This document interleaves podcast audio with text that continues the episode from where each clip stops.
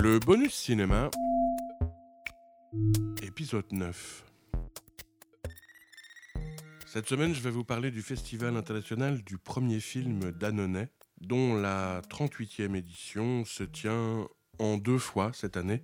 D'abord du 19 au 29 mars, où il y a 10 films inédits en compétition, avec un jury magnifique composé de Cyprien Vial, Camille Clarisse, Victor Dubois, Lucie Boujna et Grégory Montel. Euh, ils vont voir les 10 films en compétition. Et puis il y aura des projections en juin, euh, notamment pour le prix du public. Et le jury lycéen qui est encadré et présidé par le chef opérateur et réalisateur Gilles Porte.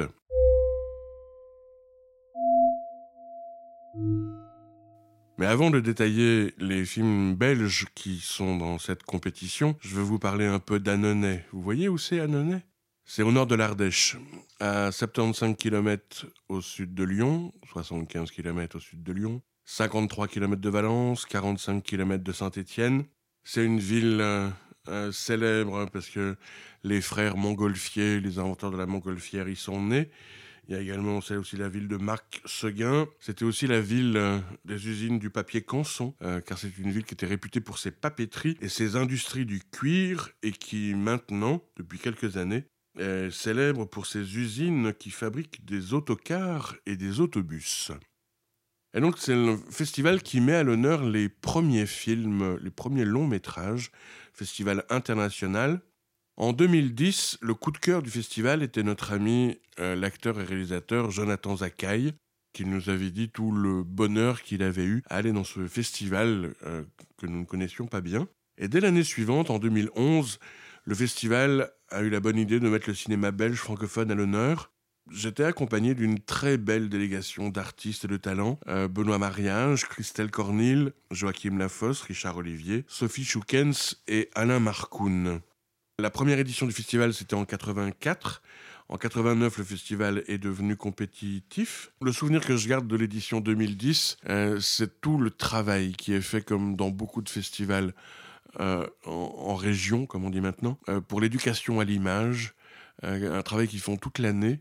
Et c'est vrai que c'est fabuleux de voir ces salles pleines de jeunes gens, d'enfants, d'étudiants mais aussi de cinéphiles euh, qui sont avides de rencontrer les artistes qui font le déplacement euh, jusqu'à ce territoire euh, au nord de l'Ardèche.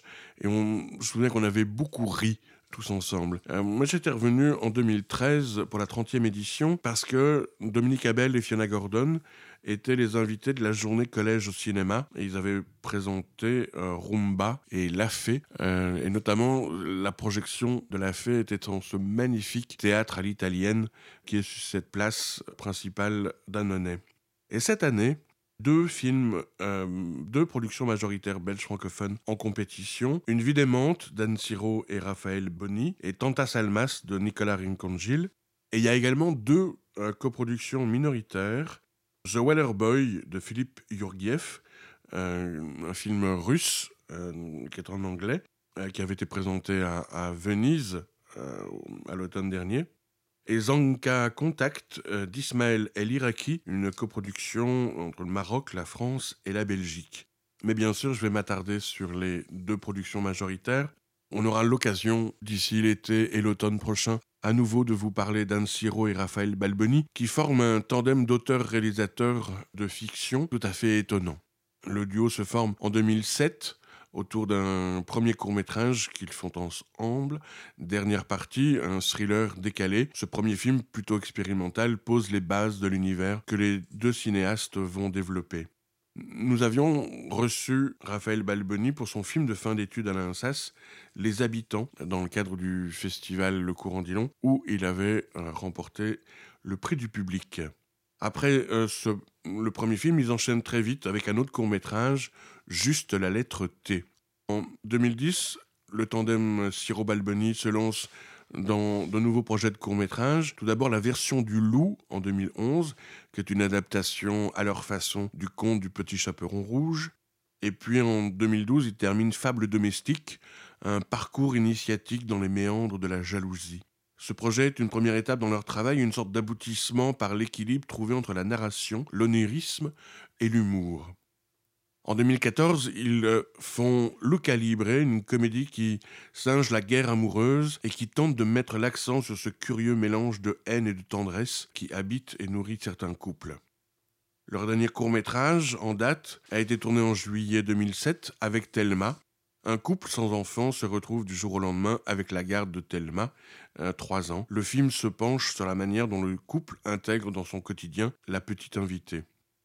En parallèle, Anne Siro et Raphaël Balboni ont développé deux projets de long métrage, et le premier à être euh, écrit, réalisé et terminé est donc Une vie d'aimante, avec euh, Jean Lepelletier, Jo Dezer, Lucie Debay et Gilles Remiche, un film qu'ils ont terminé en 2020, qui a fait sa première internationale au Festival de Tallinn euh, et qui a été également en compétition au Festival international du film francophone de Namur en 2020. Et ce film, Une vie d'aimante, est issu du premier appel à projet de ce qu'on appelle les productions légères en Fédération Wallonie-Bruxelles, c'est-à-dire des premiers films de fiction, des films de fiction, surtout pour de jeunes cinéastes, où le Centre du cinéma accorde au maximum une aide de 100 000 euros euh, au lieu des 250 euh, ou 350 000 euros pour des productions plus classiques. Et Une vie démente, c'est effectivement une comédie, mais qui aborde euh, un sujet important, à la fois traite du couple. On a ce couple interprété par Jean Le Pelletier et Lucie Debay.